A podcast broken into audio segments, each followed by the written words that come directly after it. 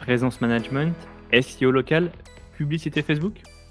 Oui, le marketing local est un exercice complexe pour les réseaux des points de vente. Pour vulgariser les enjeux et décomplexer votre vision du marketing local, j'ai proposé aux experts de Digitaleo d'enregistrer avec moi une mini-série de podcasts.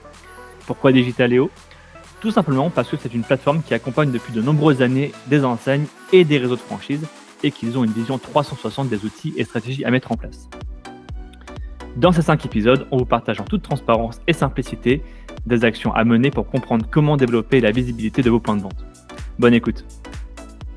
Bonjour Mathilde. Bonjour Jonathan. Alors, tu es responsable Digitaleo Ads, euh, sujet euh, que j'aime beaucoup, le thème de la publicité sur, euh, sur la communication locale. Est-ce que tu peux te décrire rapidement sur, sur ton rôle au sein de, de Campaign et de Digitaleo Oui, avec plaisir, Jonathan.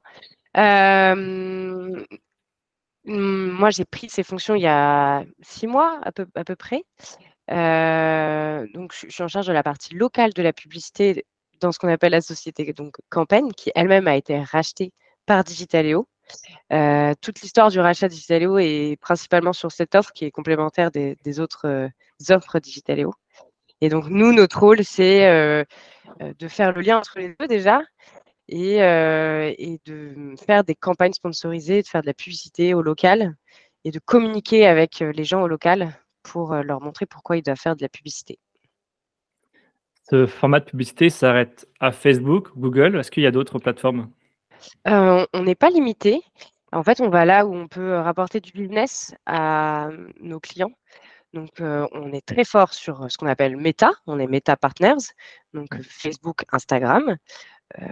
Mais on est aussi Google Partner. Donc, on, fait de la publicité sur Google qui englobe plein de possibilités. On peut aller sur du YouTube. On fait du display depuis pas longtemps. On faisait du Waze quand Waze a existé, ce qui est maintenant Google. On ne sait pas ce qui va se passer, mais c'est sûr qu'on va continuer à travailler derrière tout ça. Sujet que j'aime beaucoup, la communication, la publicité locale. Euh, comment toi, tu la définis, cette, cette publicité locale, pardon. Comment toi, tu la définis, cette publicité locale? La nôtre derrière les réseaux sociaux? Non, alors vous, oui, mais au sens large, en général, pour toi, c'est quoi la publicité locale? Euh, La publicité locale, euh, pour moi, elle a été créée dans le but de, booster le trafic dans un point de vente local. Euh, nous, quand on fait de la publicité locale, on cible une zone de chalandise déterminée avec un rayon de ciblage très très précis. avec des requêtes très précises. Et donc l'objectif, c'est de, d'avoir des images le plus personnalisées possible pour parler aux gens euh, localement. L'exemple qu'on a qui est assez parlant, c'est toujours euh, nos clients qui sont installateurs, par exemple. Euh, ce qui fonctionne le mieux, c'est vraiment la, publicité de, Monsieur Jean-Louis derrière sa devanture avec le merch que tu connais parce que tu es passé devant ce magasin. Et donc, quand tu vois la publicité, ça te rappelle Ah oui, le camion que je vois quand je vais dans la rue. Voilà. C'est ça de la publicité locale pour nous. Ouais, que, tu compares justement à la publicité nationale, qui a ses propres codes, justement, des contenus assez génériques, et avec une publicité locale, à contrario, qui a des codes, on va dire, plus authentiques, plus personnalisés, tu l'as dit. Ça, ça fait partie des usages aujourd'hui de la publicité. Exactement. Pour nous, on ne se marche pas du tout euh, dessus, euh, parce qu'une euh, publicité nationale ne va pas du tout vouloir mettre en avant les mêmes choses. Euh, la publicité locale est là pour euh, aider le trafic en boutique ou alors euh, la notoriété locale. On ne va pas du tout cibler les mêmes gens que quand on fait une, publicité hyper corporate pour promouvoir la marque. Tu, disais un peu en off avant de commencer que la publicité locale, c'était quelque chose de compliqué. Mmh. C'est vrai, on a l'impression qu'il faut maîtriser des plateformes, maîtriser des outils, qu'il y a une dimension technique hyper importante derrière. Pourquoi tu le définis comme compliqué la publicité? Bah oui, je pense que c'est compliqué. nous, nos traffic managers qui font que ça, Cyril O'Caroli, je comprends la moitié des trucs qu'ils font. ils sont obligés d'être derrière des plateformes qu'on ne maîtrise pas tous. Après, chacun son métier. C'est normal qu'un artisan n'arrive pas à faire de la publicité. Nous, on n'arrive pas à faire ce qu'il fait. Donc, on est parti du constat que chacun faisait son métier. Nous, on est bon dans le nôtre.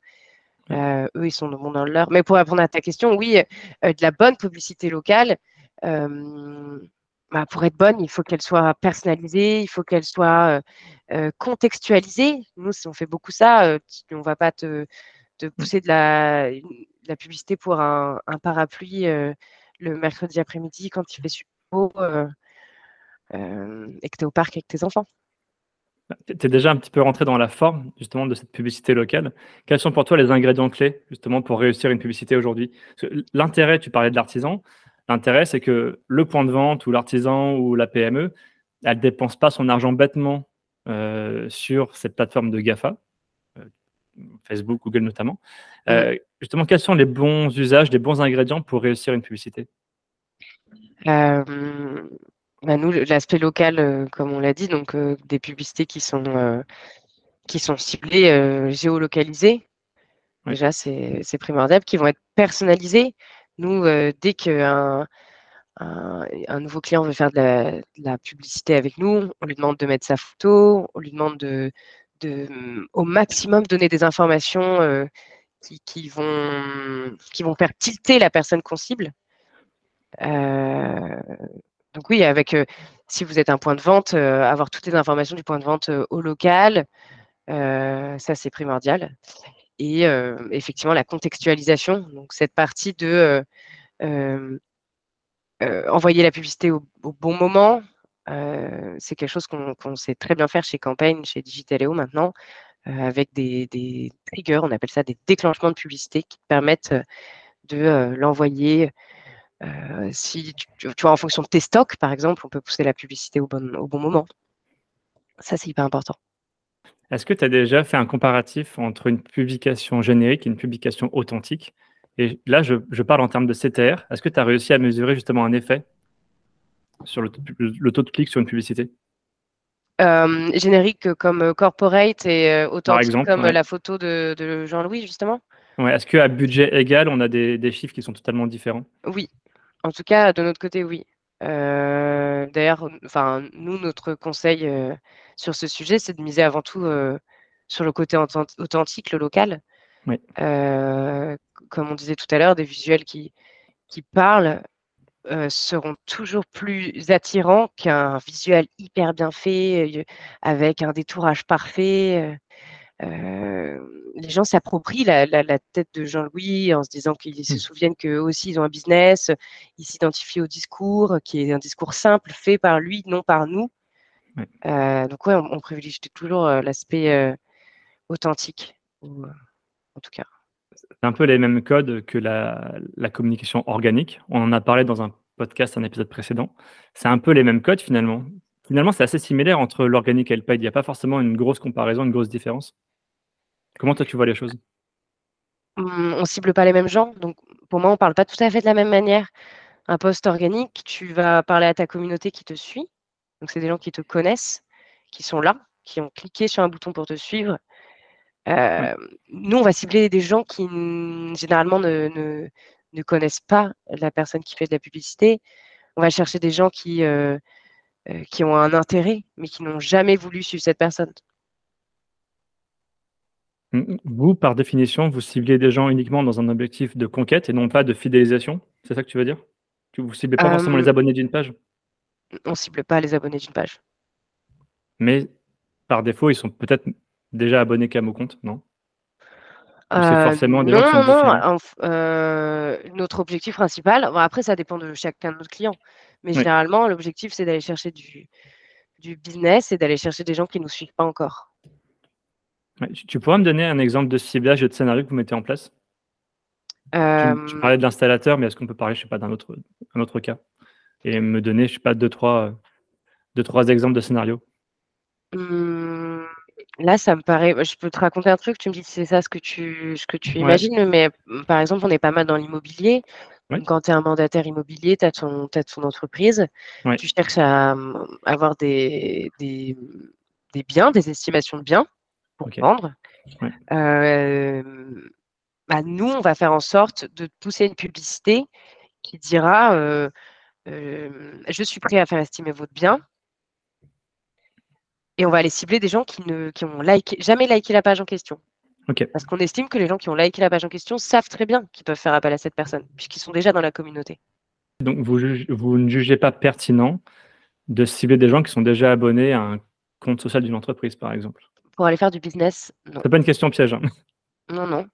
Euh, on le fait, enfin, quand tu boostes des postes, je pense que tu, cibles la communauté qui te suit déjà, donc ça, on le fait. Mais généralement, on est là dans une démarche de soit de business, soit de notoriété. Se faire connaître. Nous, on nous dit souvent, euh, euh, je veux juste faire de la publicité pour montrer que j'existe au local. Donc, dans ce cas-là, ça n'a pas d'intérêt de, pousser de la publicité à des gens qui le suivent déjà. Ok, ouais, donc la différence entre l'organique et le paid, c'est que l'organique, c'est vraiment ultra communautaire. On partage les valeurs de, l'entreprise. Et le paid, on est plutôt sur le média de masse. On va communiquer en large euh, pour développer de la notoriété sur un sujet, un produit spécifique. Mmh. Ou pas en large. On peut être super spécifique. Hein. On peut être hyper spécifique. Euh, voilà, on peut être très spécifique grâce à, à Meta. Après, je ne vais pas rentrer dans le détail, ce n'est pas du tout mon métier et je vais me perdre. Mais, oui, en tout cas, nous, c'est le message qu'on fait passer à chaque fois. On a beaucoup de clients qui nous disent Mais je ne la vois pas, ma publicité euh, sur ma page. Mmh. Et on leur répond à chaque fois C'est normal. C'est parce que vous, vous faites des posts organiques. On vous laisse animer votre communauté. Vous la connaissez, vous, votre communauté. Vous faites votre petite vie. Nous, on est là pour aller chercher de nouvelles personnes. Et on les, on les, on les incite même pas à cliquer sur la page. Notre objectif, c'est qu'ils cliquent sur un call to action qui les amène vers un formulaire de contact pour qu'on ait leurs coordonnées, pour que notre client ait du business mais on ne veut pas qu'ils aillent suivre la page de notre client. On s'en fiche, nous. À moins que notre client nous ait demandé de faire une, campagne de publicité hyper spécifique pour faire du recrutement de gens sur leur page. Mais c'est autre chose. Et on le fait, hein, mais c'est autre chose. Non, c'est très clair. Comment, on parle beaucoup de méta, euh, comment on arbitre entre Google Ads et Facebook Ads aujourd'hui? Quels sont les euh. deux leviers les plus enfin, c'est les deux leviers les plus intéressants du marché? Est-ce qu'il y en a un qui ressort du lot, selon toi? Bah, Idéalement, on ne choisit pas entre les deux. Non, on ne choisit pas. Ouais, idéalement, la complémentarité des deux, c'est c'est vraiment euh, c'est le top hein, et on le voit c'est pour nos pour nos clients c'est formidable. On, donne toujours le même exemple du euh, tu es au bureau euh, où la journée tu es sur ton fil d'actualité Facebook et tu vois passer la publicité de disons d'un mandataire immobilier qui, qui, a un bien à vendre. C'est pas pour autant que tu vas t'arrêter de vivre et tu la tu vas l'appeler immédiatement en revanche, le soir, quand tu rentres chez toi, tu vas dire Ah, il faut absolument que je contacte cette mmh. personne. Mince, comment elle s'appelle? Si tu ne ressors pas tout en haut sur Google, euh, c'est foutu. Donc, les deux. Donc, forcément, les deux. Euh, J'ai une question qu'on nous pose souvent, nous, tu vois, à l'échelle d'un point de vente. Est-ce que, selon toi, il y a un budget minimum, un budget maximum à investir? C'est pas une question facile. C'est une question horrible. Mais évidemment, tout le monde nous la pose, cette question. Euh, J'imagine qu'un une entreprise, un client chez vous vous dit, euh, voilà, j'ai 10 000 euros de budget sur l'année, même plus, euh, et vous, vous le répartissez en fonction des objectifs. Comment vous, vous travaillez justement avec ce budget? Euh, Là, dans ton exemple, les 10 000 euros, c'est la tête de réseau qui nous dit ça, par exemple, et on doit la répartir sur tous ces points de vente? Par exemple Là, dans ce cas, donc les traffic managers réfléchissent à la publicité de manière générale avec avec ce qu'on appelle la tête de réseau. et ensuite, pour simplifier la vie des, des, franchisés ou des points de vente local, on va mettre des paliers budgétaires. on, va mettre on va mettre un minimum. là, c'est vraiment un, calcul qui est en général assez simple de se dire, par exemple, 150 euros par mois dépensés, c'est à peu près 5 euros par jour de, possible sur une publicité. c'est vraiment le minimum. Mais au moins, tu es là, l'algorithme te connaît, tu vis et tu as un bon nombre d'impressions. Après, ça dépend évidemment toujours de la zone de chalandise. Euh, c'est pas pareil de faire de la publicité à Paris que à Fontainebleau. donc en général, on a ce palier minimum, on, a toujours un palier intermédiaire qui est un budget en général pas, pas forcément plus conséquent que le premier, mais qui permet d'être déjà un petit peu plus vu. Et un troisième palier, vraiment pour ceux qui ont envie peut-être de faire des publicités plus ponctuelles, moins fil rouge et qui ont un budget à allouer un peu plus conséquent. voilà. Mais dans tous les cas, pour revenir au sujet d'avant, si, si on a un client qui a 400 euros de budget, un client local, on va toujours lui conseiller de mettre 200 euros sur Meta et 200 euros sur Google plutôt que de mettre 400 euros sur un de ces deux leviers et de s'essouffler et, de ne pas avoir de retombées. Mmh, c'est forcément 50-50. Est-ce que vous ajustez en fonction des performances des publicités? Est-ce qu'il y a une grande différence entre les 2? Heu, c'est pas forcément 50-50. Je l'e Oui, en l'exemple, heu, il est juste, heu, en en général, les gens nous font complètement confiance et c'est pour ça qu'on existe. Donc on nous dit: «Ah, moi j'ai 600 €, heu, vous pensez que je fais quoi?» on on va lui dire: «Au début, on va essayer comme ça et au bout de 3 mois, on a un rendez-vous, on se pose, on se dit: "Ah bah vous, c'est marrant, heu, Google Ads, ça a beaucoup mieux fonctionné. Allez, on met plus de budget, heu, sur Google, heu, parce qu'on a envie de générer plus de business». C'est aussi une question de business en fait, on le on au-delà au-delà du levier, c'est c'est vraiment, qu'est-ce qu'ils recherchent? Pourquoi ils veulent mettre de l'argent dans dans la publicité? Parce qu'ils sont à la recherche de plus de clients, ils sont à la recherche de de plus de d'employés, et c'est plutôt sur les objectifs business qu'on va se baser pour mettre plus ou moins de sous. Tu parlais, de tête de réseau. On sent effectivement une volonté maintenant des sièges, d'investir massivement de la communication, locale. Heu, c'est pas un sujet simple, surtout sur le point de vue de l'orchestration et de la répartition du budget. Comment vous, vous les accompagnez justement ces têtes de réseau? Alors effectivement, c'est pas simple. Moi, je découvre ce métier avec, heu, avec Digitaleо Ouais. et bah, l'enjeu principal, c'est d'avoir une communication, uniformisée et et qui est efficace, à l'échelle du réseau, et de faire gagner du temps à la personne, en à la tête du réseau. Heu, il y a il y a beaucoup de choses qui font que ça peut fonctionner. Heu, le 1er point, c'est la gestion au siège des publicités nationales. Ça, c'est un sujet, heu, qui leur appartient et la complémentarité des 2 fonctionne hyper bien. Heu, en parallèle, heu, le le ce qui est le plus efficace, c'est que le le siège, enfin ou la tête de réseau, peu importe, mette à dispo des des contenus publicitaires. Nous, on peut pas faire le travail tout seul. On on a besoin de l'aide des des personnes, heu, qui savent leur qui connaissent leur métier, qui connaissent Oui. leur réseau. Nous, on connaît pas, heu, le réseau de chacun. Ouais. Donc ces gens-là sont essentiels, heu, dans notre travail. Et donc ça va avec mon 3e point qui est qui qu'il faut animer le le sujet auprès du réseau pour développer les usages, Ouais. sur tout ce que tous les métiers de Digitaleo. Le nôtre est est est peut-être un peu plus, compliqué à comprendre, comme on dit, parce que la publicité, c'est assez vague, c'est flou, donc il y a une vraie un vrai côté évangélisation du sujet et de l'outil, heu, qui permettent de développer l'usage. Comment vous, vous développez, heu, bah, comment vous argumentez, comment vous jonglez avec des points de vente qui ont une maturité digitale peut-être moins importante que d'autres? Parce que j'imagine qu'il y a des affinités particulières par rapport aux réseaux sociaux et des approches particulières. Mmh. Comment vous vous arrivez à orchestrer en fonction de la maturité de chacun? Bah, je pense que c'est ça ce qui est intéressant dans notre métier. C'est cette partie-là, hem, de savoir s'adapter à la personne à qui tu parles. Oui. Hem vous parlez pas à tous les points de vente. Quand vous parlez, vous parlez à tête de réseau? Ou est-ce que vous arrivez des fois à parler aussi aux aux différents points de vente? Nous, on parle beaucoup aux points de vente. C'est vrai? OK. Mmh. Heu, nous, on a des gens dédiés et moi, je le fais aussi souvent. On fait des campagnes d'appel, auprès des points de vente pour leur expliquer pourquoi ils ont ça à dispo, pourquoi la tête de réseau a dé a décidé de mettre ça à à leur disposition sur l'outil Digitaleo, OK. heu et pourquoi ça va les aider? Et là, derrière, heu heu, notre discours va s'adapter, comme tu dis, à la personne à qui on parle. Parce que dans le même réseau, tu peux avoir quelqu'un qui a déjà fait de la publicité ou quelqu'un qui continue à faire, des salons et à dépenser, heu, 50 000 € par an Mmh. dans des flyers. Ouais. Heu, donc là, il faut adapter ce que tu lui dis et on va pas vendre, heu, n'importe quoi à n'importe qui parce que ça reste nos clients, ils sont ils ils s'eng d'ailleurs, on s'engage pas sur un un certain nombre de de temps. C'est des campagnes qui sont généralement mensuelles, heu, mais qu'on peut faire vivre en fil rouge et donc nous, notre rôle, c'est de leur expliquer pourquoi ça va les aider, pourquoi ils vont être connus et de les rassurer. Une de mes dernières questions, c'est sur les tendances. Alors, je t'avoue que j'ai beaucoup pratiqué la publicité Facebook. J'ai un peu lâché parce que c'est devenu très complexe, très technique. Heu, cela dit, je vois quand même pas mal de tendances émerger. Est-ce que tu peux nous les lister, toi, les les principales tendances à venir? Je sais qu'il y a beaucoup de choses qui se font sur TikTok maintenant, de plus en plus. Est-ce que c'est quelque chose que vous intégrez aussi dans votre, dans vos compétences?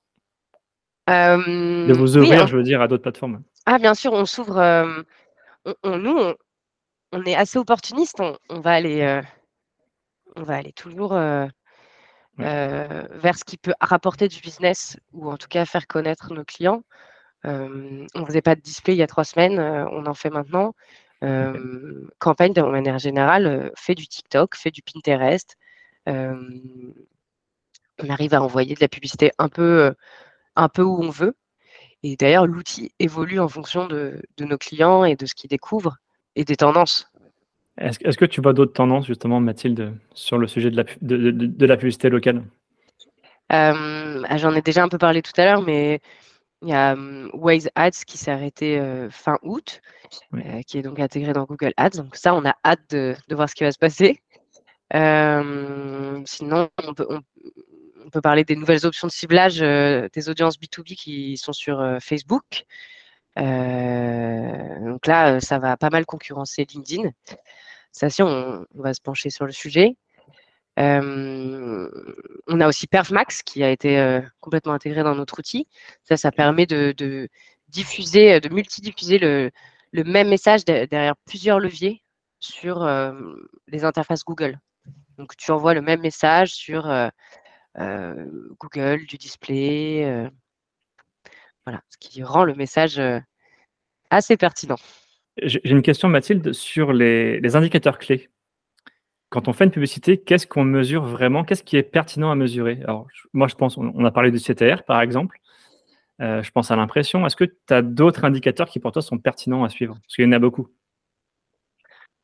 moi, je pense que ça dépend pas mal de ton objectif si tu es là pour faire du business, il euh, faut regarder le, nombre de leads. Donc le coût par lead. on a des dashboards qui sont assez complets maintenant parce que chaque réseau nous demande quelque chose de différent.